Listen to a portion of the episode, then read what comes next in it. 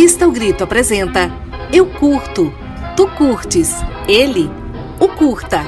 Um podcast para quem gosta e quer conhecer o curta-metragem. Olá, gente! Estamos aqui para mais um Eu Curto, Tu Curtes, Ele, O Curta.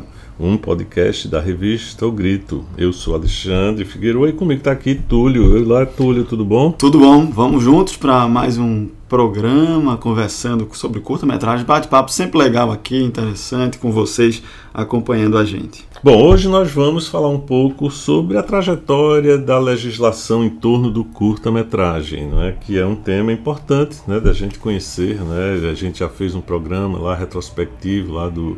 É, cinema educativo né, do, do, Humberto Mauro. E agora a gente vai falar um pouco hoje sobre a lei do curta. E ainda no primeiro, no nosso primeiro episódio também a gente tratou da, da importância né, do curta, sobre algumas legislações em torno do curta-metragem, hoje a gente vai abordar um pouco de forma mais aprofundada essa questão.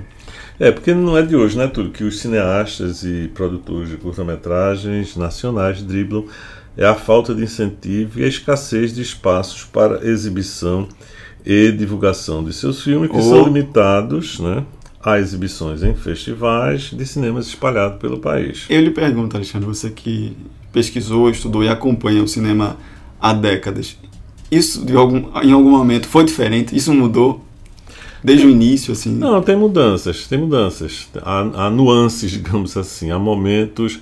A verdade é que o curta-metragem sempre, ele nunca foi um cinema rentável do ponto de uhum. vista uhum, de bilheteria comercial. comercial. Bom, nesse período lá dos anos 70, que aí a gente vai ter um especialista aqui vai falar sobre, sobre isso, né? É, que é a lei do curta-metragem que foi criada em 1975 e que determinava a obrigatoriedade de inclusão de curta-metragens nacionais na programação das salas de cinema brasileiras. Mas desde a extinção do Conselho Nacional de Cinema, órgão responsável né, que era regulamentava e aplicava a lei, que foi extinta em 1991, o decreto foi revogado e a competência não foi transferida para um dos órgãos da administração pública, como é, a Ancine. Isso, e quem vai detalhar um pouco mais sobre esse assunto, é, a gente tem um convidado hoje especial, é o Tonico Amâncio, professor, foi professor né, da Universidade Federal Fluminense, a UF, e pesquisador do cinema brasileiro, né, com uma longa uhum. trajetória de pesquisa, de livro, enfim, sobre o cinema brasileiro, o cinema nacional.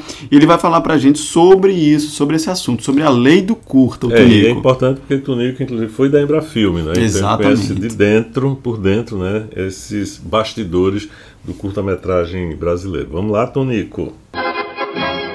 Bom, eu vou falar um pouco sobre a lei do curta, que foi um dispositivo que regula a exibição de filmes brasileiros de curta nas salas de cinema do país.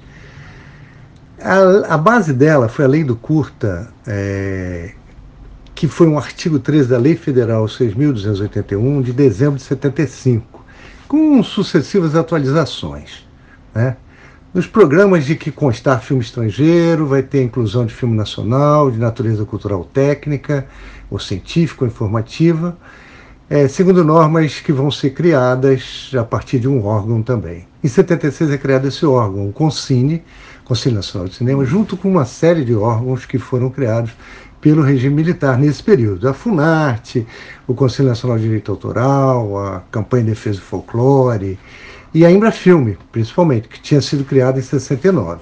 Ela foi criada em 69 como um complemento do Instituto Nacional de Cinema, né? e era uma, uma sociedade de economia mista. 69 a gente deve lembrar também que é o ano em que vai ao ar o primeiro programa em rede da TV Globo, o Jornal Nacional. Ao mesmo tempo, nesse período em que tem um grande florescimento do cinema é, brasileiro, agora institucionalizado, aí começa a se fortalecer as associações. Por exemplo, a ABD, Associação Brasileira de Documentaristas, Conselho Nacional de Cineclubes, fundado em 73, a profissão de. é reconhecida a profissão de artista e técnico em, em espetáculos de diversão, 78. É criada a Distribuidora Nacional de Filmes para Cineclubes, a Dinafilme, em 76. E em 78, a, a Cooperativa de Realizadores Cinematográficos Autônomos, Corsina e também a Associação Brasileira de Cineastas, Abrace, a Associação Paulista de Cineastas. É, é muito, é um conjunto enorme de, de mobilizações, até uma Cooperativa Brasileira de Cinema de 78, que vai lidar diretamente com a exibição, tudo isso é, é um momento muito forte para o cinema brasileiro, e aí o curta-metragem vai ter a sua expressão institucional maior. Em 77, com, é, por essa resolução, o Conselho também vai tornar compulsório o, o recolhimento de 5% da renda dos filmes estrangeiros para a criação de um fundo de estímulo ao curta que será gerenciado pela Embrafilme. E aí isso vai criar um verdadeiro pandemônio, porque vão ser impetrados muitos é, recursos legais pelos exibidores, etc, etc. A primeira tentativa foi em 77, que só trabalhava com os curtas do estado do Rio de Janeiro, São Paulo Distrito Federal. Eles tinham que ser 35 milímetros, tinham que ter de 5 a 30 minutos e recebiam um certificado de produto brasileiro. Cada produtor só podia ter 5 CPBs por ano, certificado de produto brasileiro, e tinha, já tinha 5% da renda bruta para os curtas. Bom, mas tinha um teto de arrecadação para cada um. Ela devia entrar em vigor em janeiro de 78, mas os exibidores conseguiram eliminar, e aí tem sempre uma complicação entre o Concine e os exibidores. E começou uma guerra de liminares, e aí poucos cinemas exibiam o curta no período. Depois, em 79, teve um acordo entre realizadores de curtas da ABD e exibidores permitindo o cumprimento da lei em novas bases.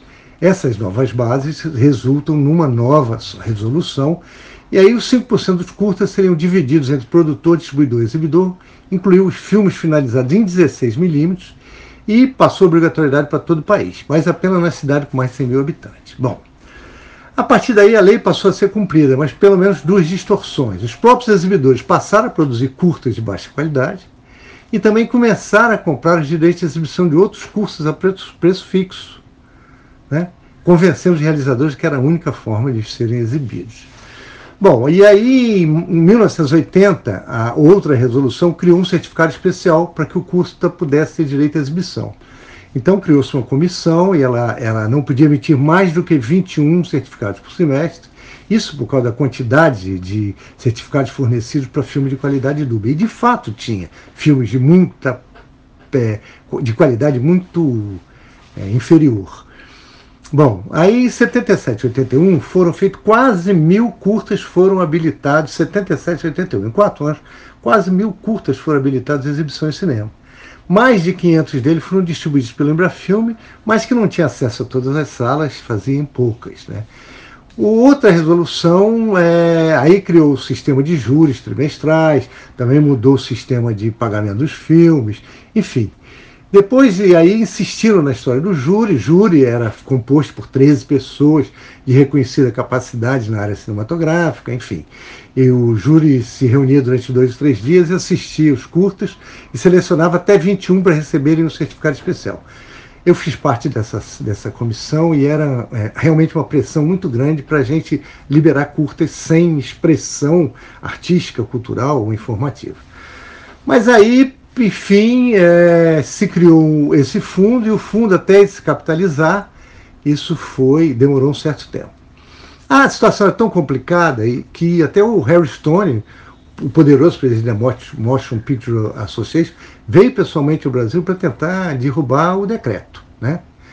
E tinha uma pressão muito grande. Mas, de qualquer maneira, entre 84 e 86, dois anos agora, o fundo do Custa se capitalizou os júris foram regulares e mais de 150 custas receberam um certificado especial. E também o dinheiro correspondente. Em 87 se apresentou isso para o ministro da Cultura Celso Furtado, alguns curtas, e ele se convenceu da qualidade, da necessidade do curta brasileiro circular e autorizou uma nova resolução que estabeleceu a volta do curta às telas e a realização do Concine também. E aí foi o melhor funcionamento, que também chamada Primavera do Curta, com muitos filmes é, brasileiros receberam prêmios em festivais internacionais, etc, etc, etc. Aí depois teve uma série de, de desentendimentos e aí se criou, a Embrafilme também sofreu uma série de modificações E aí, durante 89, teve uma grande participação dos curtas nas telas brasileiras, com os filmes brasileiros já de, de bastante qualidade, mas já estava correspondente à crise econômica do país, aí a diminuição dos espectadores, as salas de bairro fechadas e as periferias também. E aí, enfim, isso permitiu a eleição de Fernando Collor e Fernando Collor é, assumiu e extinguiu direto com o Cine, que fiscalizava o cumprimento das leis, e a Fundação Cinema Brasileira, que operava o sistema de curta, e a lei do curta foi inviabilizada. Ela, na verdade, não terminou, tem uma velha questão sobre a permanência dela, mas a, a obrigatoriedade do curta acabou. O que é interessante notar é que muitos filmes e muitos realizadores foram, foram aprimorados nesse período. Né? Os realizadores tiveram a oportunidade de testar linguagens, tentar testar estéticas e expor isso ao público. Né? O público no começo era meio resistente, mas em determinado momento passou a entender a proposta e quando o, o cenário começou a se organizar, o público começou a ver filmes de qualidade e a torcer também pelo curta é, brasileiro nas telas, que foi uma experiência muito importante que merece ser registrada.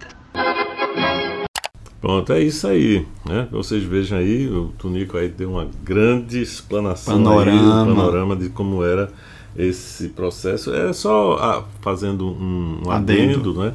É, o, eu pesquisei a crítica de Fernando Spencer, né, que era um cara que batalhava muito, né, Fernando Spencer aqui em Pernambuco, exatamente essa questão da obrigatoriedade de exibição de curta-metragem, e você vai lendo o, o, todos os textos, as matérias, as críticas que as matérias que o Spencer publicava no Diário de Pernambuco, a gente também vai perceber todas essas questões, né, os embates entre é, os distribuidores internacionais e enfim, os curta-metragistas, né, o papel importante do, dos festivais de cinema, né, que, dos, que foi um momento em que é, se juntaram as forças né, para lutar para conquistar um espaço por curta-metragem. Enfim, então tudo isso está tá bem registrado. Né? O Spencer registrou muito isso, que ele, inclusive, ele fazia curta-metragem, né? E ele. Entusiasta, se, né? É, ele entusiasta do. E ele se sentia muito tocado com isso, sim. né? Ele foi, chegou a ser presidente, ele foi da, da ABD aqui em Pernambuco? Sim, sim, sim. Ele foi presidente Associação da BD. Do é. E os filmes dele circulavam né, nesse período da lei do curta, né? Tem o Adão foi feito de barro, por exemplo, passava em, em vários cinemas é, no Brasil inteiro, uhum. aqui no Recife e no restante do, do Brasil.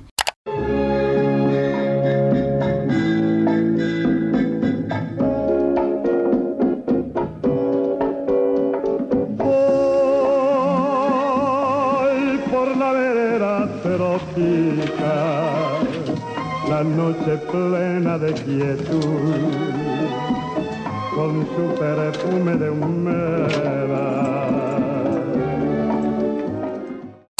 Mas aí a gente hoje vai falar então de um curta da época, né, Túlio?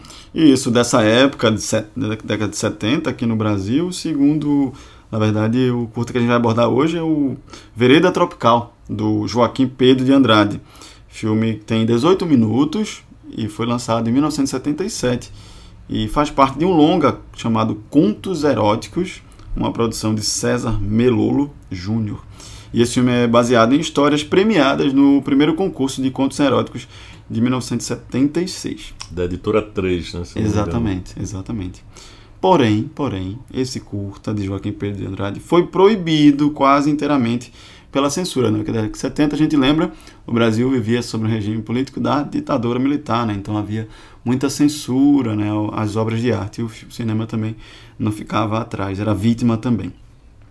E esse filme, o Vereda Tropical, foi exibido às plateias brasileiras somente nos anos 80, né? três anos depois, quando já havia sido projetado na quinzena dos realizadores do Festival de Cannes, olha lá, lá na França, e também em Nova York, nos Estados Unidos. E esse curta traz a história de um professor, na verdade, uma história muito engraçada, muito irreverente. A história de um professor universitário que mantém relações sexuais, isso mesmo, vocês não estão ouvindo nada diferente. Ele mantém relações sexuais com frutas, melancia, melão, né, uma série de, de frutas. E a preferida dele, claro, é a rechonchuda melancia. Né, o Cláudio Cavalcante, o saudoso ator Cláudio Cavalcante interpretava, interpretava o sujeito e estava aí muito bem nesse papel, muito engraçado. Ele deslocava, deslocava a sua melancia, alojava na garupa da bicicleta e tocava para casa numa euforia daquelas. Era realmente muito engraçado. Mas eu queria que você trouxesse um pouco da sua pitada de crítico, Alexandre, a sua, a sua experiência como, como crítico cinematográfico. Na época você chegou a ver ou só Chegou não. a ver depois, não, veio na internet. Não, eu vi na época, é um filme. É um filme, esse, é um dos filmes, porque é do período da porno chanchada, né? uhum. né? Então eram filmes.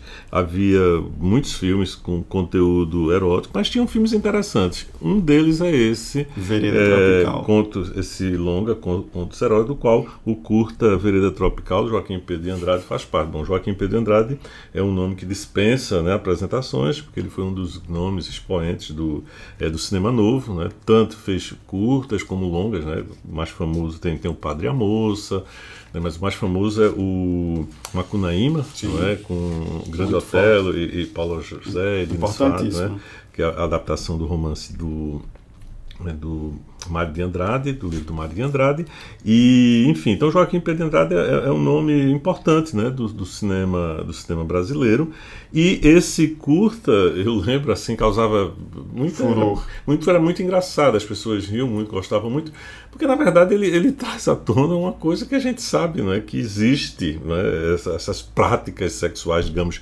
que não dentro, fora dos padrões, né, digamos, ditos convencionais. É, convencionais, não é? Que é, bom, tem gente que gosta de animais e outros gostam de frutas. E ele gostava da, de melancia, melancia. É, de melancia. E é um filme assim bem surpreendente, porque é um filme que, apesar de ser um, um do período, né, desse da porna chanchada, que tinha muito apelo a, é, a mulheres nuas, né, enfim, eram filmes muito é, explorava muito a, a, a, sexualidade, a sexualidade, dos corpos. É, mas muitas o corpo das mulheres, enfim. Então é, tem um tom assim bem, bem machista né? hum. e exibia muito um grande havia um grande apelo de exibição de, de, dos corpos femininos e nesse caso é um filme que ele é do ponto de, ele é muito ele é muito irreverente porque ele não tem mulheres despidas, uhum. tem um homem despido que é o, o Cláudio Cavalcante, mas não tem mulheres despidas e o foco realmente é essa relação que esse esse personagem, que esse professor estabelece com, é, com a melancia. E é muito curioso também porque é, é uma não é uma coisa secreta, é um segredo do professor, mas ele compartilha esse segredo com a, dele, com a colega dele, né, que é a, a, atriz Cristina Axé, ainda bem, bem novinha. Que, que para ela também, ela, ela também trata com naturalidade, ela não, não é uma personagem que se impacta não, não, com, com, essa, com essa tipo de relação dele, ela né, considera é. normal Inclusive depois eles é, vão pra feira. É, pra... Não dê spoiler. Né? Depois eles compartilham, né? Essa, essa experiência. Então o filme tem. tem... então isso é, isso é, muito curioso, porque não, é, não há nenhum tipo de crítica, uhum. né? moralista. moralista né? Na verdade, é, é, tido como uma coisa natural, natural. normal, né? uma experiência de sexualidade, né? É, de, que, bom, é, na verdade, acho que eu vejo como uma experiência libertária. É. Né? Uma experiência sim, sim, né? sim. libertária é. e não, não traz um moralismo culposo, né? É. traz um, uma visão dialética né? para trazer algo que contrapõe a visão do professor. Visão, é. Eu acho que é uma, é um filme que traz essa visão libertária né, é. da, da ele, ele, ele, vai dentro de da, da, daquela linha de carnavalização uhum. né, que a uhum. gente percebe no cinema brasileiro, sobretudo nesse desse período, período, né? né? É, e assim, a, e, à primeira vista parece ter um apelo ao grotesco, uhum. é? Uhum. Mas tudo fica tão é um humor refinado, eu acho que é, é, sutil, o filme tem, tem, tem sutilezas, tem é, ele é muito, eu acho muito bem amarradinho, muito bem coisa. O, os planos são bem construídos, né? Sim, sim. Ah, os impactos também, é, né? Os é. cortes, né? As fusões que ele faz são muito interessantes. É, esse passa na, é, ele filmado na, na ilha de Paquetá, Paquetá. Né? No, no, Rio, a fotografia do Eduardo Scorel, que é muito bonita, que, né? que é muito, é, um plano bom, lindíssimo. Assim, os diálogos são, são curiosos e assim, e tem uma, uma reverência, uma brincadeira também com o professor universitário, né? Que né, aparente, escrevendo uma tese e, e a, a menina a quer, a Melanie quer incluir a experiência dentro do. E tem, tem umas discussões lá meio bem curiosas. Eu acho que é um filme que vale a pena ser revisto. Né? É, de porque é, é divertido e, e, por exemplo acho que é um salto diferente na comédia né a gente tem Sim. tipicamente uma comédia sempre que busca que joga para baixo, vai pro grotesco, né, É, com piada muito muito, cheio de estereótipo, clichê, estere- é, E é. essa não, é um humor refinado, né? Como É. Uhum. você falou. É um humor diferente, né? Joga, é uma comédia. Por isso que eu achei também interessante a gente trazer, né? A justificativa também trazer pro episódio de hoje, porque a gente trazer uma comédia pro, pro, para os nossos pro É, nosso chega, de, podcast. é, chega de filme sério, De drama. complexo. de E eles vão trazer uma comédia. E É. aí essa comédia. Mas é uma comédia que leva a pensar. inteligente, É, uma inteligente, é uma comédia que leva a pensar. Ela não é uma comédia burra, não é? É uma comédia bacana. E né? o título, na verdade, quando eu, quando eu vi, né, quando eu vi na primeira vez, ou nas primeiras vezes, eu, ainda confundia com o Vereda Tropical, aquele de Caetano. Aham. Eu pensei que, era, pensei que era um filme de Caetano Veloso, mas nada tinha a ver. E tem, tem, a, tem a música de Carlos Galhardo, né? que era um cantor bem conhecido, né? Que o final dele Romântico, é, né? é romântico, ele aparece, né? Cantando essa música Vereda Tropical, que era um grande sucesso, Sim. né? Lá do, é, desse, desse, desse período, né? Mas enfim, vejam Assista. Vereda Tropical. Tá no YouTube, gente. Tá no YouTube. Confiram, só colocar na busca lá, Vereda Tropical, a gente também vai deixar. Tá em duas partes, né? Isso, é bom, vai é, parte 1 e parte 2. Mas Parte dois, é tranquilo colocar no É. YouTube na busca, Vereda É. Tropical, Joaquim Pedro de Andrade, que é o diretor. Vocês confiram, assistam esse filme. Tu tem certeza que ela não falou nada assim, se conhecer alguém, um namorado, nadinha? Ela me diria, Gilca. Ela sempre me disse. Ah, sei lá, vai ver que conheceu alguém, resolveu, resolveu dormir fora e achou melhor não falar nada ainda. Mas a Roberta não é de fazer isso, não. Não é mesmo? E agora, o segundo filme que a gente vai conversar hoje aqui é o Inabitável, né? O filme, um curta-metragem pernambucano, né? Um curta de 20 minutos, né? Que está circulando bastante, é um filme com muita repercussão nacional e também com uma- um certo impacto, uma certa repercussão também no internacional, circulando em alguns festivais pelo mundo. E Matheus e Enoch também conversaram com a gente, deixaram mais depoimento, mais, mais detalhes, bastidores desse filme que eles fizeram e traz alguns detalhes a mais pra gente aqui. Fala aí, Matheus, Enoch, dê um recado. O Inabitável surgiu em meados de 2017. Foi quando a gente teve a primeira ideia. Eu e o Matheus, a gente estava muito antenado ao que vinha se passando na situação política do nosso país. E a gente queria fazer um filme que tratasse desse sentido de urgência, de escapar dessa realidade que, que era um- uma realidade muito dura, né? A gente vem vivenciando é, uma turbulência que afeta o dia a dia das pessoas, que ameaça vidas. E desde o começo a ideia era que esse filme contasse uma história que tivesse imersa dentro desse sentimento, sentimento de angústia, de medo e de falta de esperança pelo futuro. Mas a gente queria também fazer um filme que desse conta de uma possibilidade de futuro melhor. E eu e o Matheus temos uma aproximação muito muito longa já na nossa vida com o cinema de gênero. A gente é, já realizou outros dois curtas-metragens, além do Inabitável, e o cinema de gênero está dentro da nossa pesquisa. É, e no Inabitável isso não foi diferente.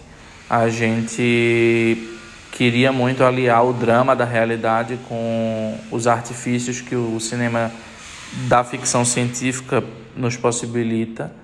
E, e foi assim que essa, essa história surgiu. Ela surgiu a partir de uma mãe que busca uma filha desaparecida. Essa filha foi para uma festa e não voltou para casa. E essa filha, além de ser negra como a mãe, ela é uma mulher trans. E dentro dessas camadas a gente tem representações de vários Brasis diferentes, né? A gente tem a representação do medo que as pessoas trans vivenciam no dia a dia, do medo que as pessoas pretas e pardas e indígenas e todas as pessoas que não são brancas vivenciam no nosso país cotidianamente por conta do racismo. E queríamos muito que essa história desse conta de, de, de, de, de passar esse sinal de alerta que se acende toda vez que uma pessoa como a Roberta desaparece no nosso país. Né? Esse sinal de alerta que chama atenção para uma possível violência, uma possível morte e e nesse filme a gente conta essa história através dos olhos da mãe, que é quem segura é, é, o desespero de lidar com aquela situação e termina vivenciando aquela dor e aquela, aquela jornada de busca pela filha. E para a gente foi muito natural a construção desse filme. A gente eu, eu acho que teve poucas versões do roteiro, é, um, é um, uma história que sempre teve muito bem delineada na nossa cabeça. O roteiro ele amadureceu ao longo de uns dois anos, mas ele não mudou muito. Isso para mim é, é, é, é algo que merece ser destacado porque era uma história que se permaneceu muito parecida desde o primeiro tratamento do roteiro até o que a gente filmou. E eu acho que isso também tem a ver com com a trajetória dessa situação política conturbada que a gente está vivendo, que só, só vem piorando e não vem tendo melhora. Então, o roteiro veio meio que acompanhando o desenrolar das coisas. E é isso. A duração desse curta é de 20 minutos, como eu falei, e narra a história de Marilene, que é uma mãe que procura pela filha desaparecida depois de não voltar de uma festa. E por meio da narrativa fantástica, que é uma marca do, dos diretores Mateus e Enoch, eles retratam de uma forma mais poética não é? a violência que é tão rotineira, infelizmente, no país que mais mata a população LGBTQIA+, no mundo, que é o Brasil.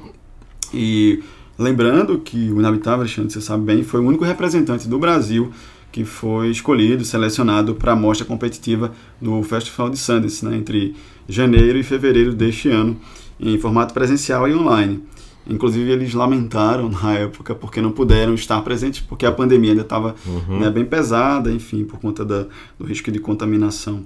E foi exibido em cerca de 18 festivais já até aqui, a carreira do filme, no segundo semestre de 2020, incluindo aí o Festival de Gramado. E Inabitável foi o curta-metragem brasileiro mais premiado do ano de 2020, com 10 prêmios, nada mais, nada menos que 10 prêmios. É um filme realmente de um impacto importante. É, eu já disse, inclusive eu escrevi um, um texto para a revista O Grito. Confiro, inclusive, a crítica de Alexandre E aí, eu disse que era o Bacurau do, dos curta-metragens. Curta eu não esqueço né? também lembrar disso. E a produção, esse filme, o Inabitável, protagonizada pela baiana Luciana Souza, que fez Bacurau, Opaiós, uma série conhecida, e também o filme Flores Raras. Ela foi premiada em Gramado e no Festival Mix Brasil, que é o principal festival LGBTQIA+, da América Latina. E o elenco também tem outras atrizes, como a Sofia William, pernambucana também, Erlene Mello, Laís Vieira e Eduarda Lemos. E também os atores Val Júnior e Carlos Eduardo Ferraz, o Cadu. E Sofia William é, é uma atriz trans, não é isso? Isso, a Sofia e também a, fi, a filha da, da Marilene, né? A uhum. protagonista também, a filha, é, a filha dela. E você falou que é o Bacurau dos curtas. Por quê? Não, por tanto prêmio, né?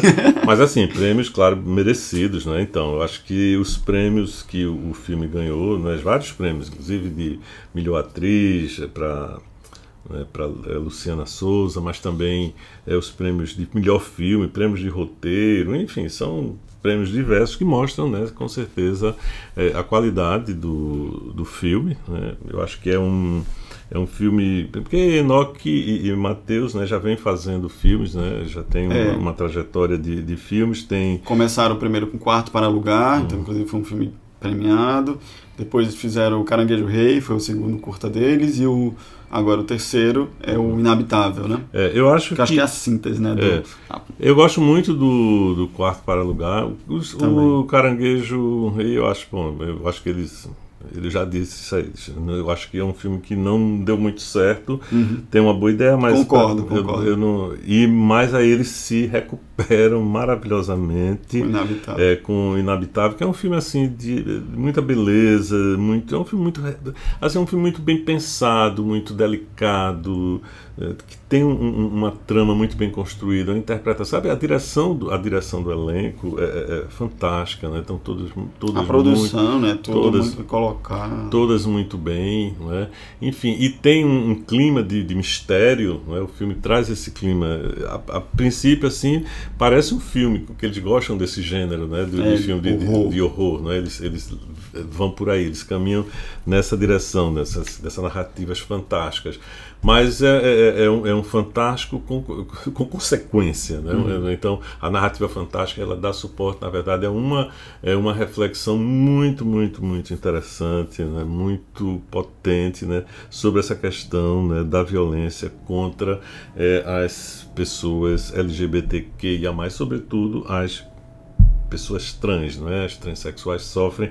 A gente tem visto isso, tem acompanhado isso é, com frequência, né? É. Então o filme Eu acho que é uma síntese. Para mim, o filme é uma síntese Uhum. das violências simbólicas e também né, diretas, físicas, É, seja é, elas é. psicológicas, enfim. O filme sintetiza isso. É, elas se traz, sucedem, é, né? Elas se sucedem é, na, tanto na própria. é, Eu gosto muito da, da, da forma da, da mãe, não é? Que ela, como ela se expressa, a perplexidade dela, né? E elas, mas, tipo assim, por que isso está acontecendo com minha filha, né? Enfim, então, e aí o filme vai mostrando as diversas faces, faces né? Dessa violência simbólica, né? E, e não é um caso isolado, se a gente for né? Uhum. pensar, é um, é um caso entre, entre tantos, né? um caso é, paradigmático para se pensar Sim, sim, o que é. acontece na realidade que está Uhum, aí é. no Brasil. Né? Tá. É, e, ao, e ao mesmo tempo, o- a repercussão que esse filme tem tido né, nas exibições que ele tem sido feitas no exterior, não é, inclusive, é, mostra exatamente é, a, a- a- é, o refinamento né, a- a- da narrativa, né, no sentido de que ela é universal. né? Então, não é uma. Não é uma questão local, é uma questão local que a gente No sentido de Brasil. no sentido de Brasil, mas ela transcende isso, né? É, é, é, ela vai, vai além porque exatamente é uma narrativa muito bem, muito sofisticada, muito bem construída e que leva à reflexão independente de porque essa situação, né? De esse estranhamento, esse, essa exclusão, esse olhar enviesado que se tem com as sexualidades desviantes é uma coisa né, que perpassa, está presente em todas as sociedades, umas mais, outras menos. né? Talvez algumas não sejam explícitas no sentido da violência física, né, que chega à morte, mas outras formas de violência. E o filme traz isso, né? E tem um desfecho muito surpreendente. né? Exato. Ele tem um desfecho que a gente Inteli- Não, claro, não vai falar inteligentíssimo, mas eu considero que seja surpreendente e de forma muito inteligente. É. muito inteligente, Muito né? inteligente. Ele consegue resolver, né? Todo, todo esse, todas essas questões que vão sendo alinhadas, né, colocadas durante a- o filme e chega no final, é, desfecho ele dialoga com todo, todas essas questões que foram levantadas. Realmente é um filme E é um Recife muito também muito, eu acho que é um outro olhar também sobre Recife, assim, do ponto de vista da do- de como eles colocam, né? Então, olhar não é não é o Recife clássico, aquele Recife do centro, nem é o Recife eh, da Zona Sul, é o Recife da periferia, né? É o Recife da Zona Norte, do Morro da Conceição, não é?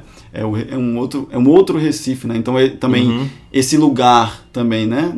Que lugar essas, essas personagens habitam na vida real É, também? mas ao desvincular de uma paisagem conhecida e reconhecida, é- é, eu acho que isso que dá o Potencializa, filme, né? é, exatamente esse caráter universal, né? Então ele é uma história que se passa num determinado local, mas ele Transcende. Transcende, ele está presente e pode aquela situação é a situação que É. que importa. É claro que a situação está marcada pelo contexto, né? Uhum. pelo contexto social, pelo contexto econômico, a gente localiza isso, mas localiza isso, pode podia ser Recife, podia ser Rio de Janeiro, Uhum, né? uhum. Eu digo do ponto de Qualquer vista- grande cidade É, eu digo só do ponto de vista da, da escolha da locação, né? Do ponto de vista uhum. de ser um lugar que pertence ao subúrbio, né? Tá fora do, vamos dizer assim, do centro, vamos dizer assim, da, da é, cidade. Porque, é porque não é a classe média, né? É. Enfim, então é, é mas o mundo está cheio de periferias. Essas né? periferias. Os, bolsos, os bolsões, é, os de periferia. periferias estão aí pelo mundo todo. Né? E então... aí também eu acho que o último ponto para colocar é também a época que o filme foi feito. Né? Acho que ali, 2019, 2020, o desmonte da, das políticas públicas de incentivo à produção eh, audiovisual, enfim, das artes em geral, no Brasil for, foram cada vez mais desmoronando. Né? Uhum. Né? Então é bem importante também a gente citar isso, né? Porque é um filme que foi produzido com, com verba, verba, incentivo público e né, a gente vê cada vez mais isso desmoronar, né? Esses incentivos cada uhum. vez mais escassos, né? Então é um contexto também importante né, nesse sentido. É um extra filme. É, né? um extra filme, extra filme. E onde é que está esse filme? Onde é que a galera vai poder conferir? É, o Inabitável, bom, ele ainda está circulando em festivais, então ele não está aberto ainda não, não. No, no, no, YouTube, mas ele vai estar na íntegra né, no London Short Film Festival, no Reino Unido, né, que é um evento que ocorre de 14 a 23 de janeiro de 2022. Né? Então a gente vai Fica deixar ligados. o link aí nas nossas redes sociais e quem acompanha os festivais. É, as edições online né, dos Sim. festivais normalmente viabilizam, né, permitem é, visualização gratuita, sobretudo de curta-metragens, enfim. E também pode seguir, entrar e seguir o próprio festival no Instagram, é. enfim, seguir é. e ficar acompanhando também a programação. É, que tem outros filmes também do mundo inteiro, mas Inabitável vai estar lá. Então, quem quiser ver o filme, né, olha aí uma oportunidade. Vale muito a pena. Confiram. Agora chegou a hora das dicas. Né? Hoje, e aí, tu? Hoje eu trouxe uma. Hoje eu trouxe apenas uma. Ah, então diga lá qual é a dica. Putz, tá chegando o nosso final da primeira temporada, não é? Foi bom estar com vocês aí. 10 episódios, viu? Chegamos a 10 episódios juntos com vocês. A gente agradece essa estar juntos conosco nesse, nessa tem, primeira temporada. É, veja só, sessões do Curtaflix, Festival de Curtas Online atende por títulos sugestivos, criativos e capazes de despertar o interesse dos espectadores. Tem curta com criança que brilha, é, para imaginar um possível mundo fantástico, curta que leva o gol a sério, risadas garantidas, curtas para esculpir o tempo, enfim, tem uma série de. uma riqueza de. De uma diversidade, uma riqueza de. Mas o que é isso? É um, é um, é um, é um portal, é um portal, é um, portal, hum. é um portal, o Curtaflix. Curtaflix, Festival de Curtas Online. Ele, o tempo inteiro ele está disponível. Está disponível lá os filmes, uma série de sessões. Você pode entrar e vai ter sessões de ah, horror. Ah, sessões temáticas. Temáticas. Você ah, entra, sessão de horror, você gosta de horror, entra lá, confere sessão de horror. Gosta de filme infantil, né? Você tem uma criança em casa, uhum. enfim. Você tem um público infantil, você pode. E são filmes só brbrasileiros ou filmes. São filmes brasileiros. Filmes brasileiros. Curta, né? Curtas brasileiros, né? Ah, então, e o endereço é curtaflix.com.br, não é isso? curtaflix.com.br. Bom, a gente fica por aqui, né? estamos encerrando, né, como tudo já adiantou aí, a nossa primeira temporada, né, os 10 episódios do nosso podcast. Eu curto, tu curtes, ele o curta. Agradecendo. E agradecemos a é, quem acompanhou e quem está nos ouvindo. Dê a dica aí para que outras pessoas escutem nesse, nessa, nesse período, que em fevereiro a gente está de volta, né?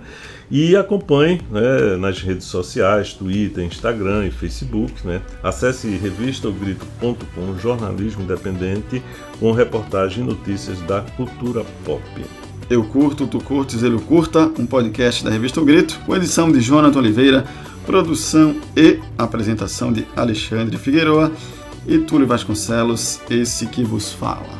Valeu? E, e também, não esquecer, a nossa agradecimentos à vinheta gravada por Lina Fernandes. Sonoplastia de Carlos José.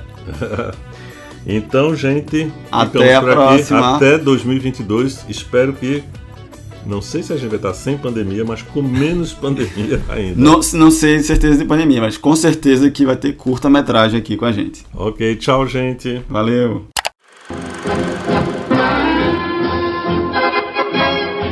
A revista O Grito apresentou Eu Curto, Tu Curtes, Ele o Curta, um podcast para quem gosta e quer conhecer o curta-metragem.